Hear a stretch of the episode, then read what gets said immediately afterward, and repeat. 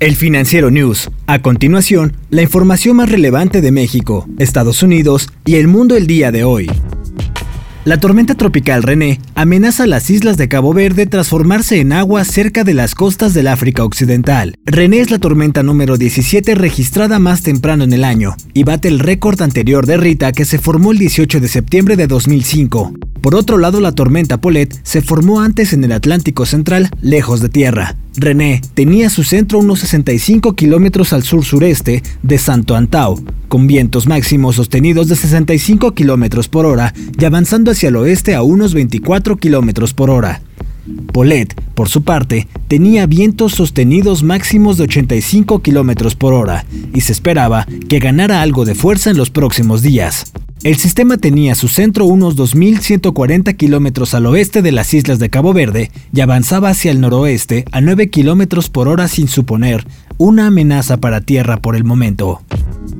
Según el libro de memorias de Michael Cohen, ex abogado personal de Donald Trump, el presidente de Estados Unidos calificó de estúpidos a los latinos y a los afroamericanos. Cohen describió al mandatario como tramposo, mentiroso, un fraude, un matón, un racista, un depredador y un estafador.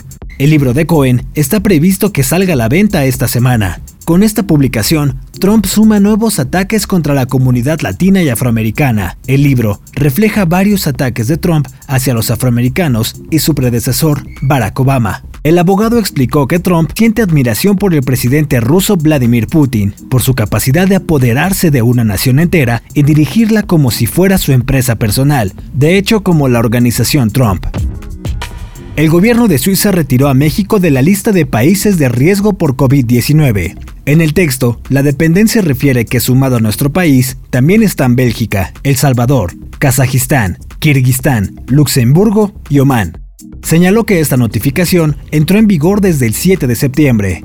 En este cambio, la nación europea agregó a su lista negra a otros países como Polinesia Francesa, Guayana, Líbano, Libia, Paraguay, San Marino, Trinidad y Tobago, Ucrania y Emiratos Árabes Unidos. En total, Suiza tiene identificadas a 55 naciones con alto riesgo debido al SARS-CoV-2 un tribunal de la Corte Nacional de Justicia de Ecuador validó el proceso judicial en el que el expresidente Rafael Correa fue sentenciado a ocho años de cárcel por corrupción. El juez ponente, Javier de la Cadena, afirmó que ese tribunal no encuentra vicios en el proceso, por lo que rectifica lo actuado por los tribunales de primera y segunda instancia. Ecuador enfrenta un proceso que terminará con la elección de presidente y asambleístas en unos comicios generales previstos para febrero de 2021. El expresidente Correa, 2007-2017, escribió después en su cuenta de Twitter que finalmente lo lograron. En tiempo récord sacaron sentencia definitiva para inhabilitarme como candidato. No entienden que lo único que hacen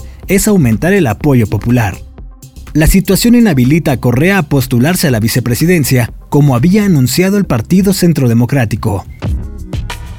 Apple llevará a cabo un evento en línea del 15 de septiembre, donde se espera que la compañía presente su último Apple Watch. El evento se transmitirá desde el sitio web de la compañía a partir de las 10 horas del Pacífico. El gigante de la tecnología generalmente organiza un elegante espectáculo centrado en el hardware cada otoño desde su sede en California.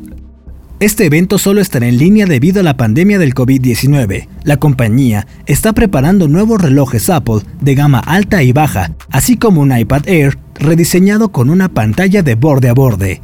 También está trabajando en un HomePad más pequeño y el primer par de auriculares para colocar sobre las orejas de la marca Apple que se lanzará a finales de este año. Yo soy Daniel Maldonado y la producción es de Daniel Díaz. Hasta la próxima entrega del Financiero News.